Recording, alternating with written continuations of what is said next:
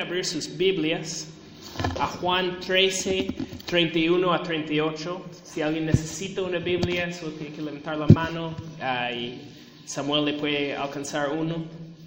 Ah, como hemos mencionado muchas veces antes, hemos estado aquí en Juan desde enero de 2017 y tenemos programado terminar el libro de Juan ah, por, para el 25 de noviembre de este año.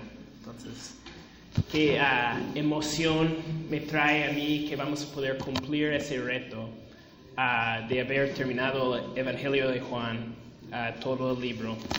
yo he aprendido mucho. Ah, espero que ustedes también. Entonces el, texto es Juan 13, 31 a 38. Dice, cuando Judas hubo salido, Jesús dijo, ahora es glorificado el Hijo del Hombre y Dios es glorificado en él. Si Dios es glorificado en él, Dios glorificará al Hijo en sí mismo y lo hará muy pronto. Mis queridos hijos, poco tiempo me queda para estar con ustedes.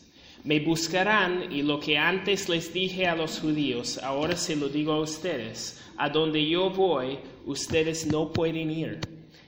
Este mandamiento nuevo les doy, que se amen los unos a los otros. Así como yo los he amado, también ustedes deben amarse los unos a los otros. De este modo, todos sabrán que son mis discípulos si se aman los unos a los otros. ¿Y a dónde vas, Señor? preguntó Simón Pedro. A donde yo voy, no puedes seguirme ahora, pero me seguirás más tarde.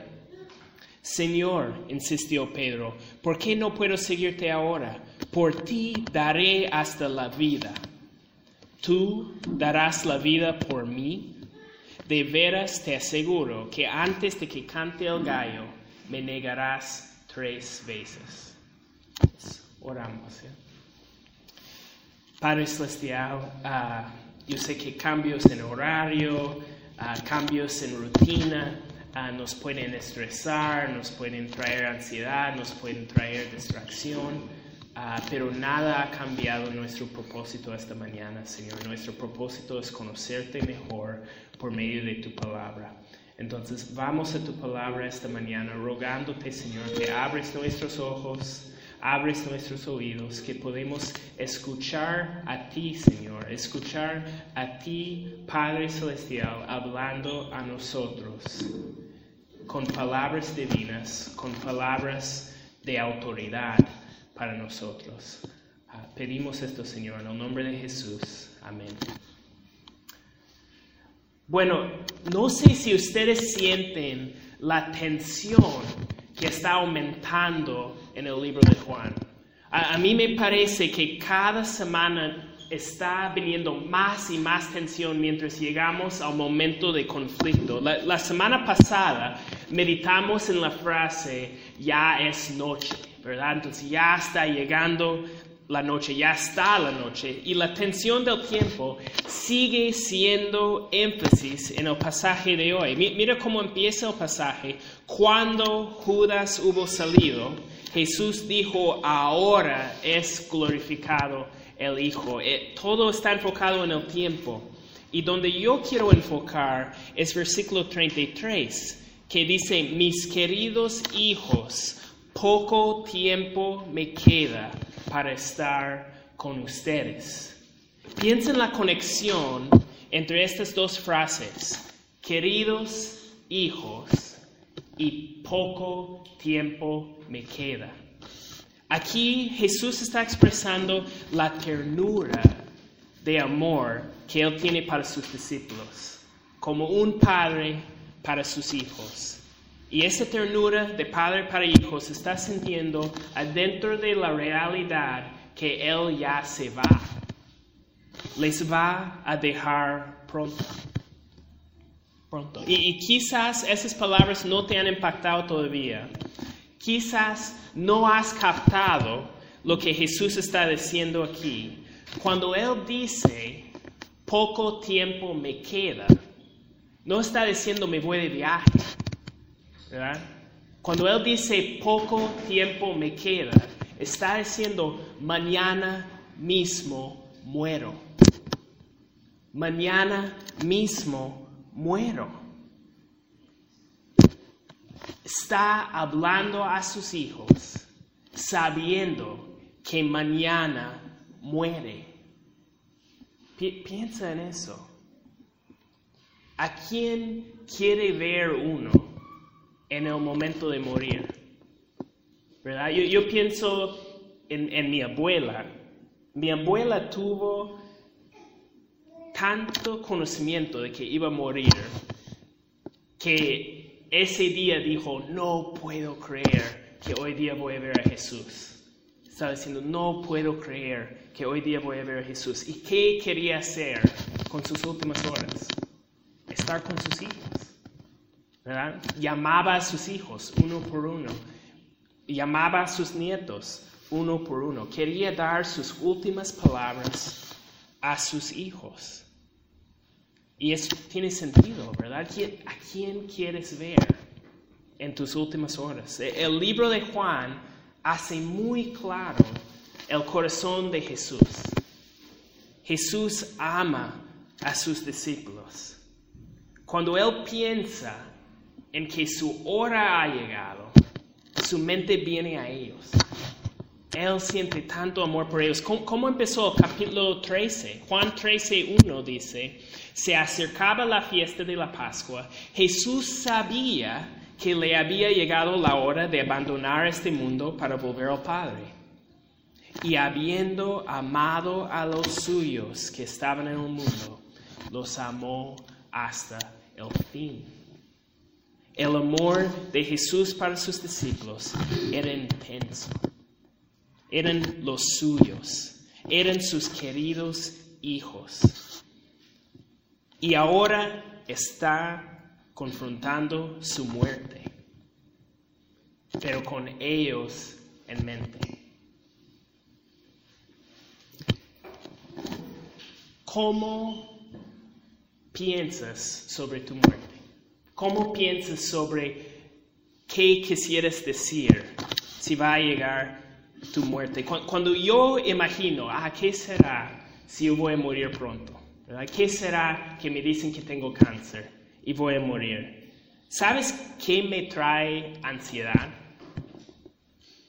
No, no es miedo al dolor. No es miedo a, a perder los placeres de este mundo. No, no es, no, siendo honesto, ni es miedo de perder a mis seres queridos. Eso puede sonar duro, porque es porque yo creo con todo mi corazón que estar en la presencia de Dios es mejor que estar aquí, no importa en qué circunstancia. Pero ¿sabes qué me trae ansiedad? Lo que me trae ansiedad es pensar en mis hijos.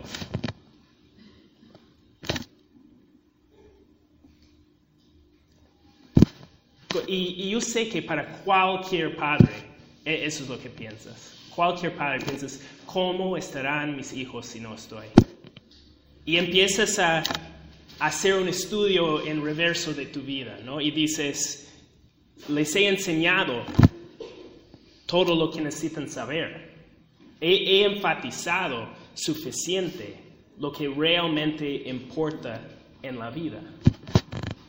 Si tú sabrás que vas a morir mañana, te aseguro que lo único que pasa por tu mente es, ¿dónde están mis hijos? ¿Qué les puedo decir? E- e- Es lo único que pasaría por tu mente. ¿Qué quisieras decir a tus hijos si mañana mueres? ¿Qué quisieras decir a tus hijos si mañana vas a morir? Si tienes solo unas horas más en esta tierra, ¿qué quisieras empatizar con ellos? Y, y pensando en algo así tan pesado, y no lo digo hipotéticamente, yo, la universidad donde yo estudié La capilla está nombrado por un expresidente de la universidad, Raymond Edmond. Y Raymond Edmond dio un mensaje a la universidad y murió al final. Murió al final de predicar. Entonces, nosotros tenemos que tener eso en mente. ¿Qué serían nuestras últimas palabras? Si sabes que vas a morir. Pero pensando en eso, aquí es donde nuestro texto se pone muy interesante. Porque Jesús está hablando a sus queridos hijos. Jesús sabe que solo tiene unas horas. ¿Qué quiere decir Jesús a sus hijos con sus últimas palabras? Mira versículos 34 y 35. Dice, este mandamiento nuevo les doy, que se amen los unos a los otros. Así como yo los he amado, también ustedes deben amarse los unos a los otros. De este modo todos sabrán que son mis discípulos, si se aman los unos a los otros. Para nuestro Señor Jesús, cuando Él va a dejar a sus discípulos, lo que más le importa decirles, lo que más le importa enseñarles es que se amen los unos a los otros. Ya no hay tiempo para enseñar un montón de cosas. ¿Qué es lo más clave para Jesús? Que se amen los unos a los otros. ¡Wow! ¿Qué, qué debemos pensar de eso? ¿Cómo debemos recibir eso? ¿Qué significa eso? ¿Verdad? Y es complicado porque si intentamos entenderlo, tenemos que entender qué significa amar, ¿verdad? Y si intentamos uh, interpretar el significado de amar según el mundo, nos vamos a quedar muy confundidos. Nosotros, si queremos obedecer este mandamiento, tenemos que entender lo que Jesús significa con amar. Entonces, eso es la pregunta de hoy. ¿Qué significa amar? según Jesús.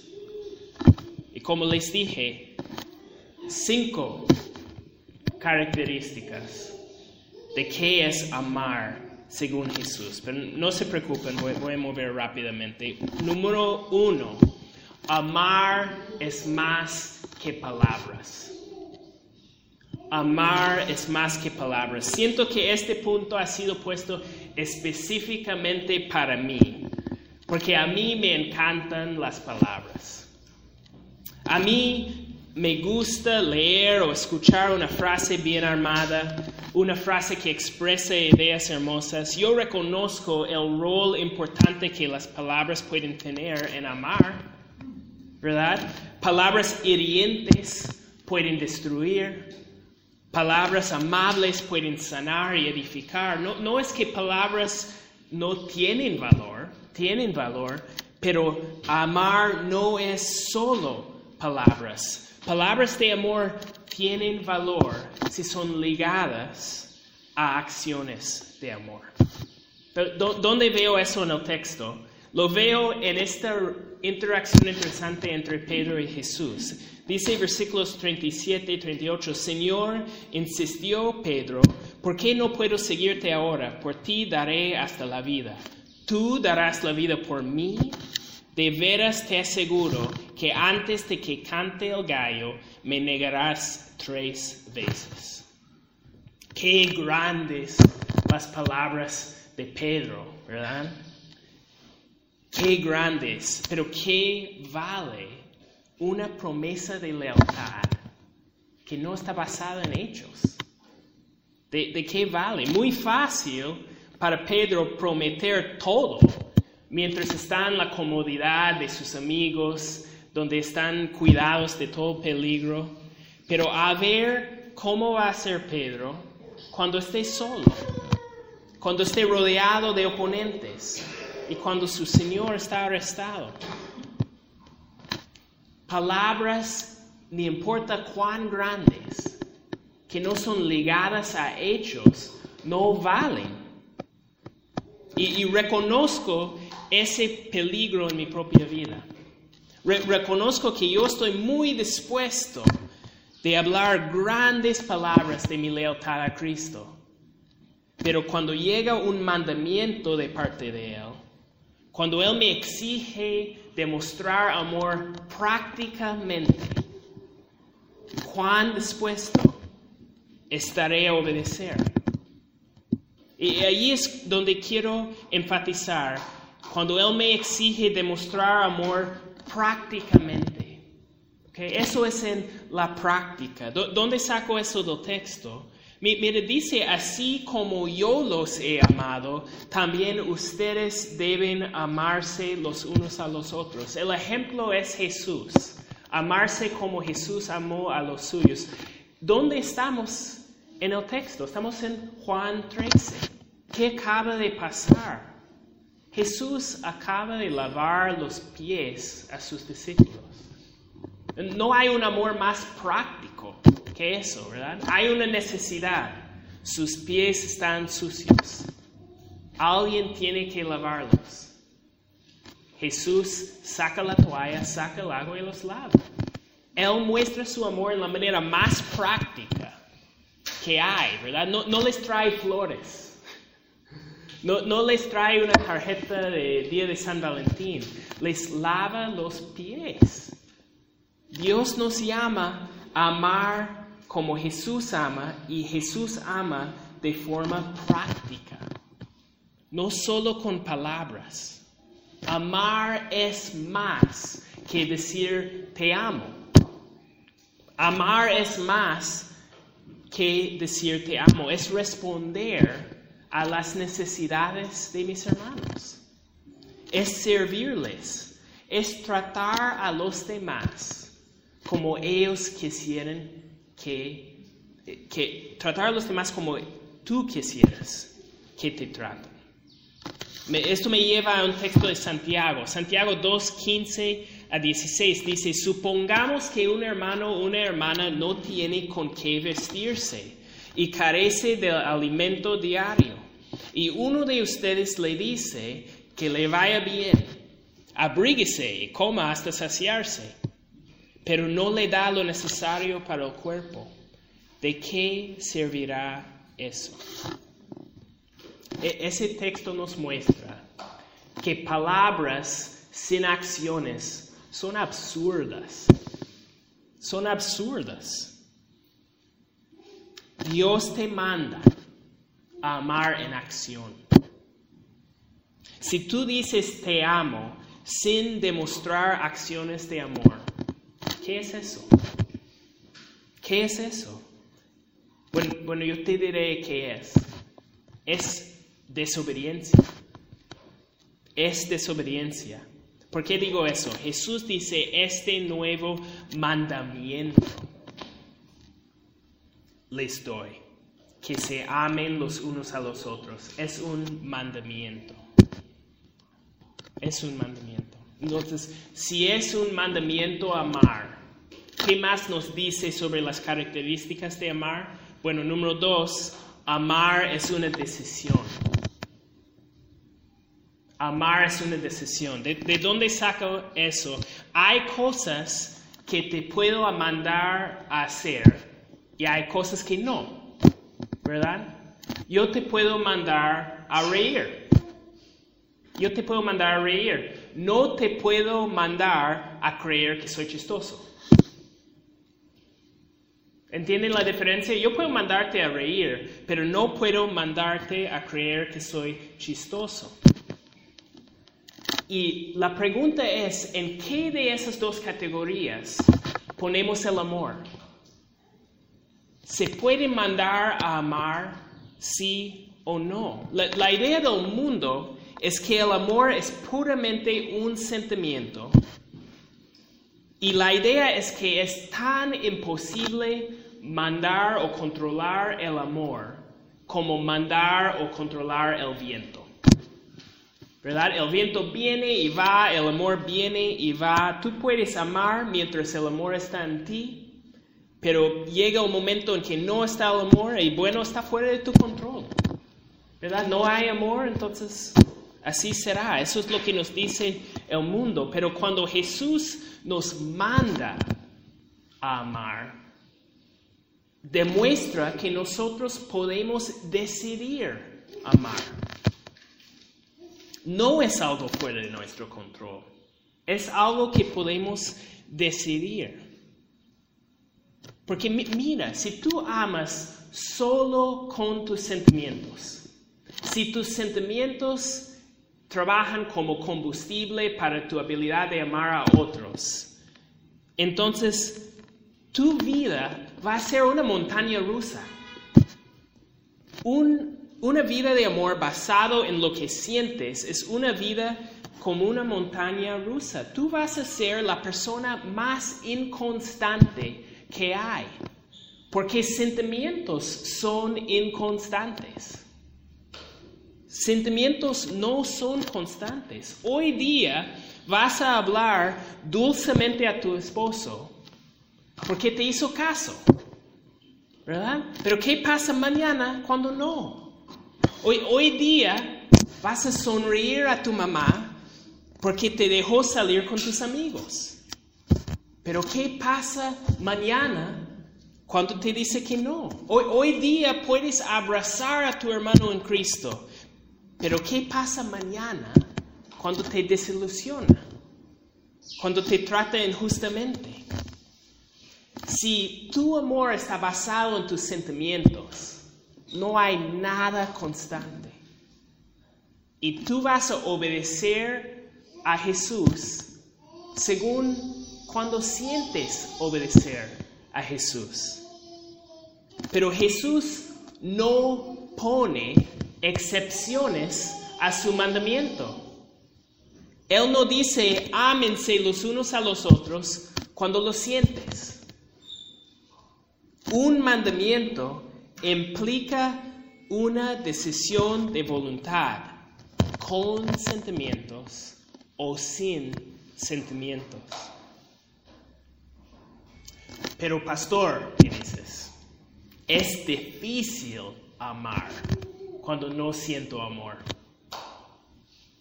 Bueno, ahí es nuestra tercera característica de amar según Jesús. Amar es sacrificio.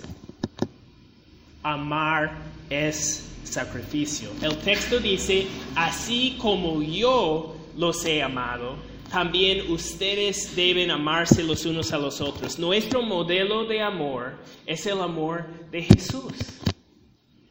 ¿Y qué es el fundamento del amor de Jesús para nosotros? No, no sé si agarraron la ironía en la conversación entre Pedro y Jesús.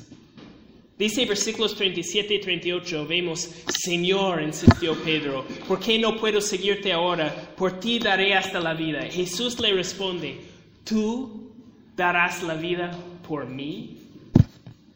¿Ven la, ironía ahí? Jesús está diciendo, no Pedro, yo soy quien da la vida por ti. Yo soy quien va a revelar el mejor ejemplo de qué es amor. Mira primero de Juan 4:10. En esto consiste el amor, no en que nosotros hayamos amado a Dios, sino en que Él nos amó y envió a su Hijo para que fuera ofrecido como sacrificio por el perdón de nuestros pecados como sacrificio. ¿Te parece difícil amar cuando te faltan sentimientos? ¿Te parece difícil amar cuando la otra persona no merece tu amor? Jesús dice, justo en eso consiste el amor. El amor es sacrificio. Mientras tu amor se trata de responder positivamente a otros quienes te dan lo que tú buscas, tú no conoces amor. Amor es sacrificio. Según el modelo de Cristo, amar es dar sin recibir. Romanos 5.8 dice, pero Dios demuestra su amor por nosotros en esto, en que cuando todavía éramos pecadores, Cristo murió por nosotros. Cristo murió por nosotros. ¿Cuándo? Cuando lo merecíamos, no. Cuando Él sintió agradado por nosotros, no, cuando éramos pecadores. Y dice Jesús, tal como yo les he amado, ámense los unos a los otros. Pero ¿qué tal si ese mandamiento, qué tal si ese modelo no me conmueve? ¿Qué tal si yo digo, no quiero? No quiero. No quiero amar sin excepciones. ¿Qué tal si quiero guardar mi rencor? ¿Qué tal si quiero responder con rudeza cuando estoy de mal humor? ¿Qué tal si quiero vengarme cuando hay injusticia? ¿Qué tal? Bueno, si tenemos esa rebeldía en nuestro corazón, creo que nos lleva a la cuarta característica de amar según Jesús. Amar es evidencia de un discípulo real. Amar es evidencia de un discípulo real. Versículo 35 dice, de este modo todos sabrán que son mis discípulos. Condición, si se aman los unos a los otros. ¿Quieres saber si eres un discípulo real de Jesús? La prueba es si amas a tu hermano. Un discípulo real de Jesús es reconocido porque ama a su hermano. No, quiero que tomen a, la ligera la decisión de ignorar el mandamiento de Dios de amar. No es cualquier cosa decir, no quiero amar, pues. No quiero obedecer ese mandamiento. Eso no es cualquier cosa. Mira, mira primero de Juan 4, 20 y 21. Primero de Juan 4, 20 y 21. Si alguien afirma, yo amo a Dios, pero odia a su hermano, es un mentiroso. Pues el que no ama a su hermano, a quien ha visto, no puede amar a Dios, a quien no ha visto. Y Él nos ha dado este mandamiento. El que ama a Dios, ame también a su hermano. Si tú dices, no quiero participar en un amor sacrificial. No quiero amar a mi hermano. Estás rechazando no la preferencia de Dios, no la sugerencia de Dios, el mandamiento de Dios. No, no, no, sé cómo puedo enfatizar más la seriedad de este mandamiento. Quizás la forma es haciéndoles considerar el propósito del mandamiento. Jesús no dio este mandamiento para que los discípulos se lleven bien. No, no dio este mandamiento para que toda la iglesia sea feliz. Él dio este mandamiento de mandarnos a amar los unos a los otros para la gloria de su nombre. Jesús nos manda a amar los unos a los otros para la gloria de su nombre. ¿Dónde saco eso? Mira versículo 35 otra vez.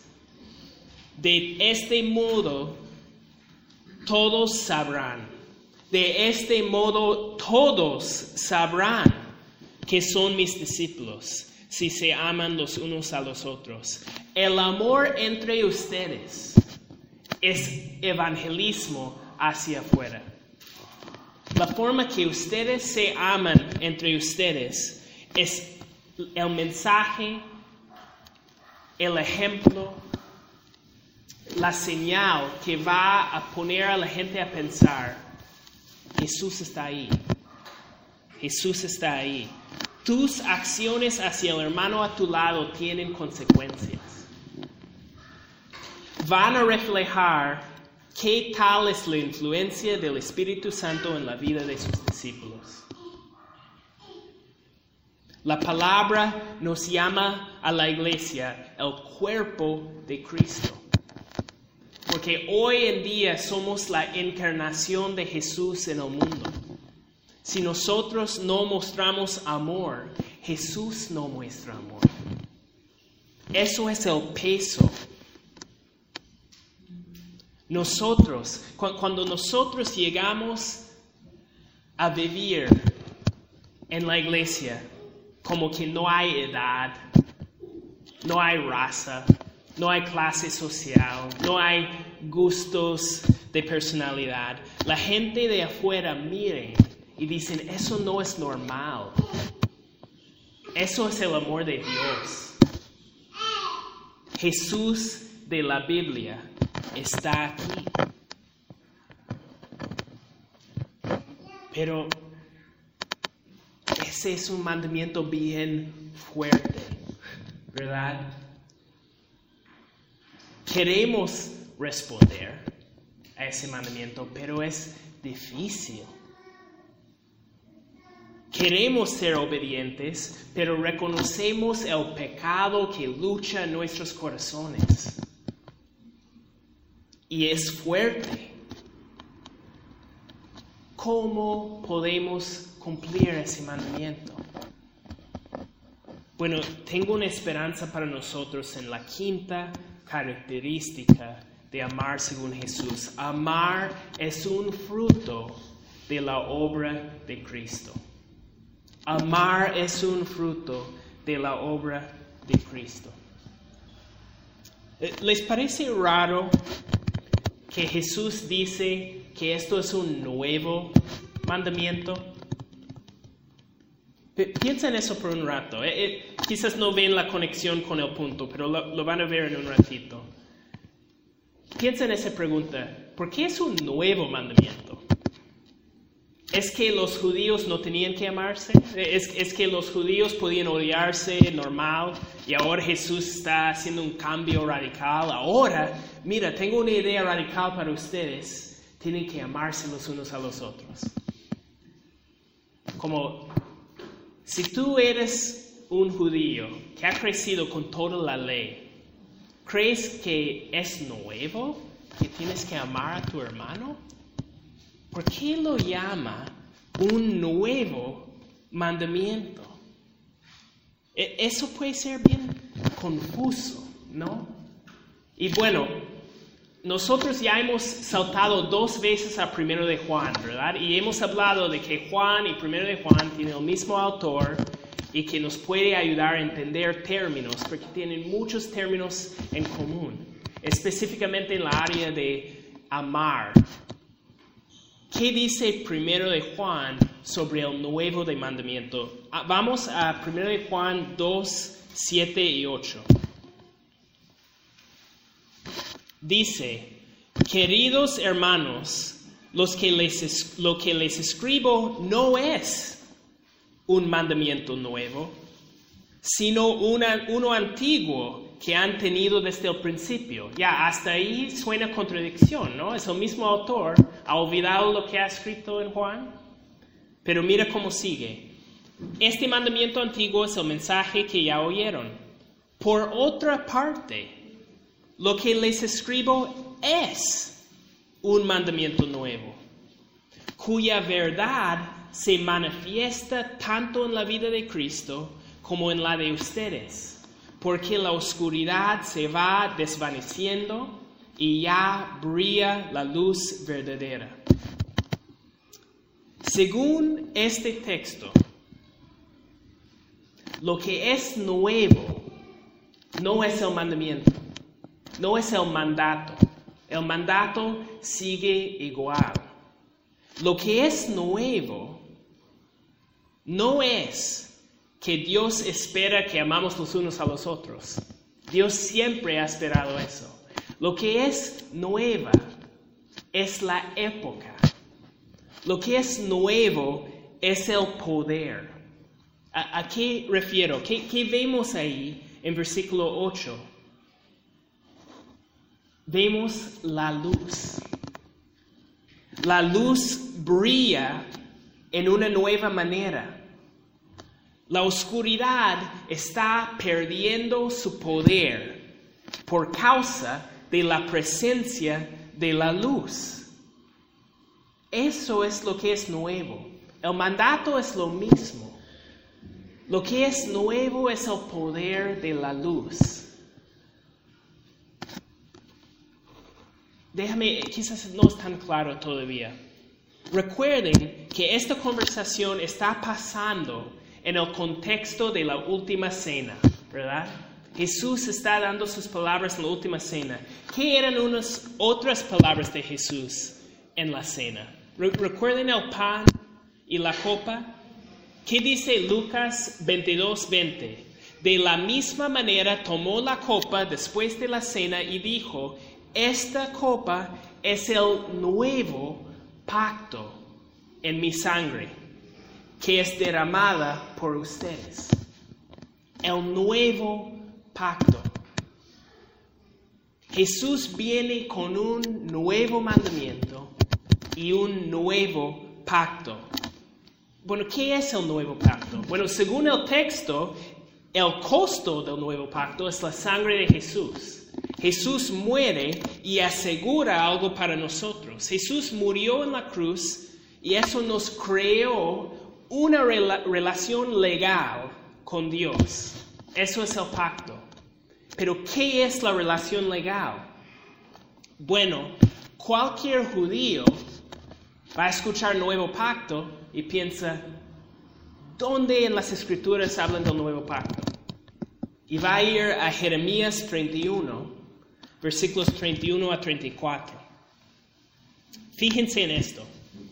Dice, vienen días, afirma el Señor, en que haré un nuevo pacto con el pueblo de Israel y con la tribu de Judá. No será un pacto como el que hice con sus antepasados el día en que los tomé de la mano y los saqué de Egipto, ya que ellos lo, quebrantaron, a pesar de que yo era su esposo, afirma el Señor. Este es el pacto que después de aquel tiempo haré con el pueblo de Israel, afirma el Señor. Pondré mi ley en su mente y la escribiré en su corazón. Yo seré su Dios y ellos serán mi pueblo. Ya no tendrá nadie que enseñar a su prójimo, ni dirá nadie a su hermano, conoce al Señor, porque todos, desde el más pequeño hasta el más grande, me conocerán, afirma el Señor. Yo les perdonaré su iniquidad y nunca más me acordaré de sus pecados. ¿Entienden eso? El, antiguo pacto era, ustedes cumplen la ley, yo les doy bendición. El nuevo pacto es, yo perdono sus pecados y después te transformo. Te transformo. Yo pongo mi ley en tu corazón. La ley ya no es algo afuera de ti que tú luchas para cumplir. La ley está en tu corazón. Y el costo de ese perdón, el costo de esa transformación es la muerte de Jesús. Eso es el nuevo pacto. Entonces, el mandamiento en una forma no es nuevo. Siempre debíamos amarnos los unos a los otros, pero ahora ese mandamiento es nuevo en que está fortalecido en el poder del nuevo pacto. Tú no eres un pobre judío del Antiguo Testamento luchando para cumplir la ley. Por el nuevo pacto, Dios ha escrito la ley en tu corazón. Y la luz hace que desvanece la oscuridad en ti. Miramos un texto más para explicar esto. Primero de Juan 2, 9 y 10 dice, el que afirma que está en la luz, pero odia a su hermano, todavía está en la oscuridad. El que ama a su hermano permanece en la luz y no hay nada en su vida que lo haga tropezar. Hermanos, esto es muy importante. Escúcheme en esto. Ser cristiano, ser hijo de Dios, no se trata de imitar a la luz como unos monos. Si eres hijo de Dios, la luz está en ti permaneces en la luz, no imitas a una luz afuera, la luz está adentro de ti. El poder de la luz vive en ti. La ley de Dios está escrita sobre tu corazón. Tú eres un discípulo de Jesús. Ahora manifiéstalo. Manifiéstalo. Demuestra que la luz está en ti por medio del poder de la luz. Mira, para terminar, quiero llamar su atención al versículo 9 de ese último texto. El que afirma que está en la luz, pero odia a su hermano, todavía está en la oscuridad. Tú puedes afirmar lo que quieres. Lo que quieres puedes afirmar, pero no es realidad si Jesús no demuestra su presencia por medio de tu amor por tu hermano. Si tú gritas a todo pulmón, daré la vida por ti, Jesús, pero odias a tu hermano, tú no eres mejor que Pedro, listo para negar tres veces a su Señor. Pero aquí hay la buena noticia. Jesús murió por ti. Jesús murió por ese tal Pedro que solo palabras y en su corazón listo para negar. Jesús murió por ti. Y aun cuando tú te crees incapaz de amar como Jesús te ha amado, Jesús ha comprado un nuevo corazón para ti. Jesús ha comprado un nuevo corazón para ti. Eso es lo que celebramos esta mañana. No tomamos a la ligera a ese mandamiento. Cuando Jesús habla a sus queridos hijos, ¿qué les quiere decir? Ámense los unos a los otros. Vamos a orar.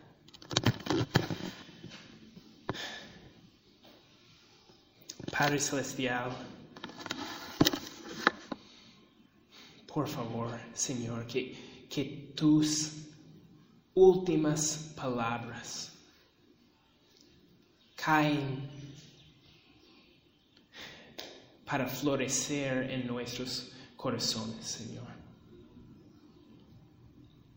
Yo reconozco delante de ti que yo no amo a los demás como debo amarles, Señor.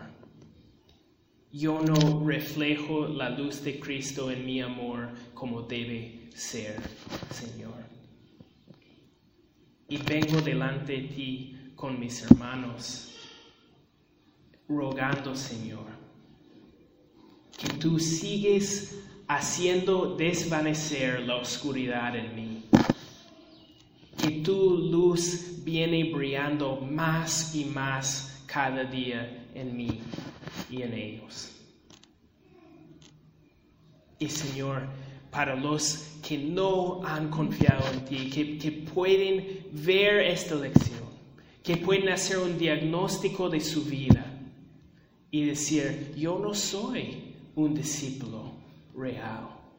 Yo no soy alguien con un nuevo corazón, que pueden caer de rodillas delante de ti y decir, Señor, Señor, sálvame. Me entrego a ti. Recibo a ti como mi Salvador, como mi Señor. Señor, pido que tú obres por medio de tu palabra esta mañana. En el nombre de Jesús. Amén.